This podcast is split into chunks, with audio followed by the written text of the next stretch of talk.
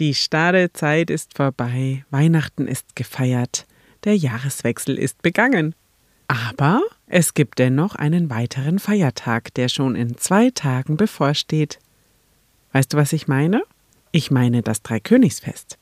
Was es mit diesem Feiertag auf sich hat, wer diese Könige waren und warum ich persönlich ein kleines Kindheitstrauma deswegen habe, erfährst du in der heutigen Kurzfolge.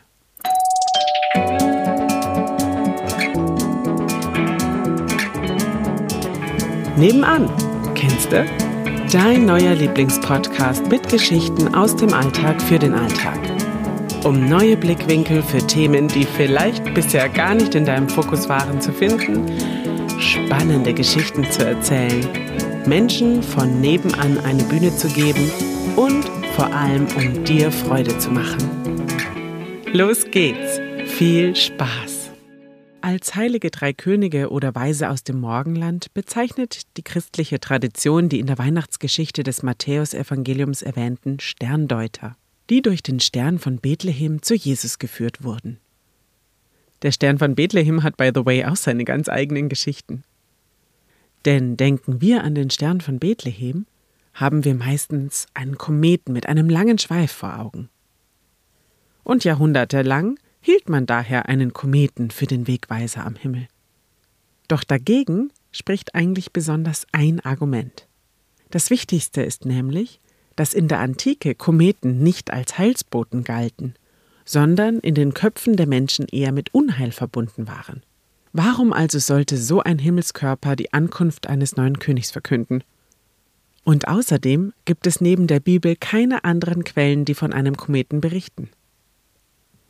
Möglicherweise war es also gar kein Komet, sondern eine besondere Konstellation, die den Weisen aus dem Morgenland den Weg gewiesen hat. Im späten Mittelalter kam nämlich eine andere Weihnachtssterntheorie auf. Demnach sollten mehrere Planeten bei Christi Geburt gemeinsam wie ein Stern gestrahlt haben. Auch der Astronom, Mathematiker und Theologe Johannes Kepler vertrat diese Hypothese – am Weihnachtsmorgen im Jahr 1603 beobachtete er nämlich von seinem Fenster in Prag aus eine Konjunktion am Himmel. Das heißt, eine Begegnung von Merkur, Jupiter und Saturn. Kepler rechnete zurück und kam zu dem Ergebnis, dass es um Christi Geburt herum ein ebensolches Himmelsereignis gegeben haben müsse. Es sprechen außerdem noch weitere Gründe für diese Annahme, dass der Stern von Bethlehem das gemeinsame Leuchten von Jupiter und Saturn gewesen sei. Denn Jupiter galt als Königsplanet. Saturn soll der Planet des Volkes Israel gewesen sein und das Sternbild Fische Sinnbild für das Land Judäa. Eine so außergewöhnliche Konstellation hätte für die drei Weisen aus dem Morgenland, vermutlich Sternkundige aus Babylonien, nur eines bedeuten können, nämlich ein neuer König der Juden ist geboren. Es gibt jedoch auch bei dieser Theorie Zweifel, ob die babylonischen Astronomen den Planeten Saturn und das Sternbild Fische wirklich mit Israel und Judäa identifizierten. Babylonische Keilschrifttafeln legen außerdem nahe, dass die antiken Sterngucker der Konjunktion von Jupiter und Saturn gar keine besondere Bedeutung beimaßen. Was war es also? War es ein Komet? Eine besondere Planetenkonjunktion oder vielleicht sogar eine Supernova, die in den Jahren um Christi Geburt herum besonders hell leuchtete? Hm, wahrscheinlich müssen wir uns einfach mit diesen vielen Geschichten und Legenden und Mythen zufrieden geben. Und eigentlich ist es auch wurscht, denn für die meisten Theologen spielt das auch gar keine Rolle. Sie halten den Stern von Bethlehem nämlich auch nur für eine Legende ohne realen Hintergrund. Matthäus hat ihn wohl in sein Evangelium aufgenommen, weil Prophezeiungen aus dem Alten Testament die Ankunft des Messias mit dem Leuchten eines Sterns ankündigten. Und was ich auch noch sehr interessant finde, ist, dass im Gegensatz zum Alten Testament im Neuen Testament die Gabenbringer weder als Heilige noch als Könige bezeichnet werden, die dem Stern folgen. Zudem gibt es auch gar keine Angabe über ihre Anzahl. Die Dreizahl und Attribute von Königen entstammen nämlich anscheinend einer umfangreichen Legendenbildung, die erst im späten dritten Jahrhundert ihren Anfang nahm. Tja, so ist das mit Geschichten, oder? Mal wird was dazu erfunden, mal was weggelassen. Die verbreiteten Namen Kaspar, Melchior und Balthasar werden übrigens erstmals sogar erst im sechsten Jahrhundert erwähnt. Den Überlieferungen nach ist Kaspar der Älteste. Balthasar der Mittlere und Melchior der jüngste König. Die drei Könige versinnbildlichen die drei damals bekannten Erdteile Europa, Asien und Afrika. Ferner sollen sie die drei Lebensalter Jüngling, Mann und Kreis repräsentieren. Und auch da gibt es wieder eine andere Quelle, nämlich eine syrische Quelle des 7. Jahrhunderts aus Edessa in Obermesopotamien, die spricht von zwölf persischen Königen. Die Zahl drei sei also nur durch die drei Gaben Gold, Weihrauch und Myrrhe entstanden. Wie dem auch sei, in der katholischen Kirche werden die drei Könige auf jeden Fall als Heilige verehrt, auch wenn ihnen wohl gar keine realen Personen entsprechen. Und eine förmliche Heiligsprechung zum Beispiel hat es für sie auch nie gegeben. Ab dem 12. Jahrhundert aber gibt es Reliquien, die den heiligen drei Königen zugeschrieben wurden und zum Ziel einer bedeutenden Pilgerbewegung wurden. Über den Ursprung dieser drei Königsreliquien und ihre Verehrung liegen, wer hätte es gedacht, aber auch keine gesicherten Erkenntnisse vor. Der Überlieferung zufolge soll die heilige Helena, die Mutter Kaiser Konstantins, um das Jahr 326 von Konstantinopel nach Palästina gereist sein, dort die Reliquien aufgefunden und an sich genommen haben. Von Konstantinopel gelangten die Gebeine dann irgendwann nach Mailand in Italien. Und 1164 überließ Friedrich Barbarossa die Reliquien schließlich dem Erzbischof von Köln. Daraufhin wurde veranlasst, dass sowohl die Fertigung eines Dreikönigenschreins wie auch der Bau des heutigen hochgotischen Kölner Doms begonnen wurde, der übrigens von 1248 bis 1880 andauerte. Damit sollte dem Pilgerstrom ein geeigneter Ort geschaffen werden, weil der alte Dom schlichtweg zu klein war und auch nicht als würdig genug erschien. Liebe Kölner, korrigiert mich bitte an dieser Stelle, wenn ich eventuell entscheidende Details vergesse oder es vielleicht auch sogar zu ungenau erzähle aber ich wollte einfach in Kürze zusammenfassen, was ich so gelesen habe. Und übrigens, ich war eigentlich noch nie im Kölner Dom. Warst du schon mal dort? Und überhaupt war ich erst ein einziges Mal in Köln. Und das war, wenn ich mich recht entsinne, 2014 zu einer Fortbildung von der lieben Antje Brandenburg zum Thema Schauspiel für SprecherInnen. In der Schauspielschule Arturo damals war das. Liebe Grüße also an dieser Stelle. Ich denke immer noch sehr gern daran zurück. War eine schöne Fortbildung. Aber ich hatte halt leider damals nicht genügend Zeit, mir irgendwie noch die Stadt oder den Dom anzugucken. Nun ja, jetzt nochmal zurück zum Thema. Ich schweife immer mal wieder ab. Aber eigentlich Schauspiel und Geschichten erzählen ist ja gar nicht so weit auseinander. Und was dazu erfinden und weglassen, ist in der Sprecherei durchaus auch üblich, ne? Naja, also das christliche Hochfest der heiligen drei Könige ist auf jeden Fall das Fest der Erscheinung des Herrn am 6. Januar, so sagt es die Kirche. Dieses Datum kennen wir auch dadurch, dass die sogenannten Sternsinger von Haus zu Haus ziehen. Die Tradition dieses Dreikönigssingens oder auch Sternsingens genannt, geht übrigens auf mittelalterliche Heischebräuche zurück. Diese wurden früher genutzt, um sich in der kalten Jahreszeit ein Zubrot und ein bisschen Geld zu verdienen – indem man quasi von Haus zu Haus zog und um Gaben bat. Das Brauchtum der Heischebräuche wurde in der Mitte des 20. Jahrhunderts wiederbelebt und wird vorrangig nun in katholischen Gemeinden in Deutschland, Österreich, der Schweiz und Südtirol, aber auch in einigen nicht deutschsprachigen Ländern Mitteleuropas, zum Beispiel Tschechien, Slowakei und Slowenien, praktiziert.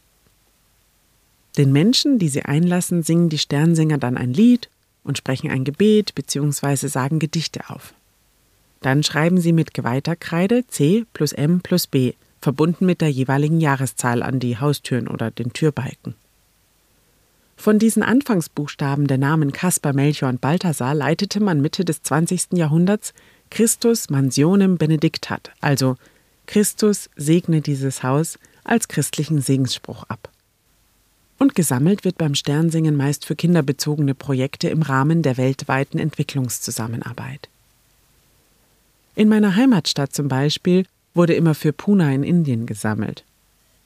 Als kleines Mädchen konnte ich übrigens das Lied der Sternsinger auswendig mitsingen und ich kannte auch das Sprüchlein, das von den Sternsingern aufgesagt wurde für das Sammeln der Spenden. Und da komme ich jetzt ehrlich gesagt zu meinem kleinen Kindheitstrauma, was ich habe. Denn meine Brüder waren beide Ministranten und durften daher auch als Sternsinger laufen. Und ich als kleines Mädchen, ich bewunderte diese tollen Gewänder, die sie immer anziehen durften. Und die meisten, die waren so aus Samtstoff und hatten goldene Borten und es gab tolle Hüte mit großen Federn dran. Und dann gab es immer einen, der den Stern tragen durfte. Und ja, das fand ich einfach total schön. Dazu kam, dass sie nahezu in jedem Haushalt zusätzlich zu den Spenden, die sie ja für Puna gesammelt haben, auch Süßigkeiten für sich selbst bekommen haben. Und zwar so unglaublich viel, dass ich als kleine Schwester nicht umhin kam, neidisch zu sein. Versteht man, oder? Ja, man könnte nun sagen, warum hast du denn nicht auch mitgemacht? Ja, das hätte ich gerne, aber leider durfte ich nicht mitmachen, weil ganz viele Jahre nur Jungs als Ministranten erlaubt waren und nur Ministranten Sternsinger sein durften. Und als es dann aber erlaubt gewesen wäre, dass Mädchen auch Ministrantinnen und folglich Sternsingerinnen werden durften, hatte ich einfach schlichtweg keine Lust mehr. Ich denke, das war dann so zur Zeit, wo ich dann in der Pubertät war. Und da fand ich das vermutlich dann auch uncool oder so. Ne? Da war das dann rum ums Eck. Naja, das ist also meine kleine persönliche Geschichte dazu. Also das ist jetzt insgesamt alles halb so wild. Aber nichtsdestotrotz merke ich, dass es nach all diesen vielen, vielen Jahren immer noch in der gleichen Art und Weise in meinem Kopf ist. Ne? Ja, und die heiligen drei Könige findet man ja auch oft in der Krippe, die zusätzlich zum Tannenbaum aufgestellt wird. Hast du eine Krippe zu Hause oder bei deinen Eltern oder hast du dir eine zugelegt, gewünscht, selbst hergestellt, selbst geschnitzt? Vielleicht bist du da ja kreativ, lass es mich wissen. Ich weiß auf jeden Fall, dass ich die Krippe als Kind sehr, sehr geliebt habe. Ich saß ganz viel davor und habe diese kunstvoll geschnitzten Figuren betrachtet. Und meine Eltern, die gestalteten den Stall auch immer so liebevoll mit Moos und Zweigen und getrockneten Pflanzen, die typisch für den Orient sein sollten, und Holzspänen und kleinen Steinchen und so weiter. Im Prinzip war das immer so ein kleines Gesamtkunstwerk. Und später, als ich älter war und das Schmücken des Christbaums auch nicht mehr so heimlich durchgeführt wurde, durfte ich dann die Krippe gestalten. Und da erinnere ich mich, dass wir außer Maria, Josef und dem Jesuskind einen Esel, einen Ochsen, einige Schafe, Hirten und eben diese drei Weisen aus dem Morgenland hatten. Und natürlich war es immer die gleiche Anzahl der Figuren, aber dadurch, dass man es ja unterschiedlich platziert hat, sah die Krippe tatsächlich irgendwie jedes Jahr ein bisschen anders aus. Und was ich auch total geliebt habe als Kind, war die Krippenausstellung im Reitstadel in meiner Heimatstadt Neumarkt in der Oberpfalz. Dort waren in der Adventszeit unzählig viele Krippen unterschiedlichster Größe und unterschiedlichster Materialien ausgestellt. Sehr detailreiche Krippen standen minimalistischen oder ungewöhnlichen Krippen gegenüber. Bunte, schlichte, große, kleine Krippen. Da gab es immer so viel zu sehen, das war richtig cool. Und ich habe jetzt auch gelesen, dass diese Ausstellung mittlerweile im 41. Jahr ist. da merkt man mal wieder, wie alt man selber ist. Und ja, bin mir aber sicher, dass es auch heute noch groß und klein erfreut, dorthin zu gehen und die Kunstwerke zu betrachten. Ja, und das war's auch schon für heute. Ich schmücke jetzt unseren Weihnachtsbaum ab, da übermorgen die Abholung erfolgt und die muss man ja leider immer wahrnehmen. Ich würde es ja gerne sogar noch ein bisschen länger stehen lassen, weil wir ja nicht so früh anfangen mit Christbaum aufstellen. Aber wohin dann? Ne? Wenn man nicht die offizielle Abholung in Anspruch nimmt, dann muss man halt selber schauen, wie man diesen Baum irgendwann wegbringt. Und wir haben jetzt leider keinen Ofen, sodass wir den verfeuern könnten oder so. Deswegen, ja, müssen wir uns immer an die offizielle Abholung halten. Und dann verpacke ich auch unsere kleine Mini-Krippe wieder. Die ist aus Ton und ja, dass die für nächstes Jahr gut aufgehoben ist.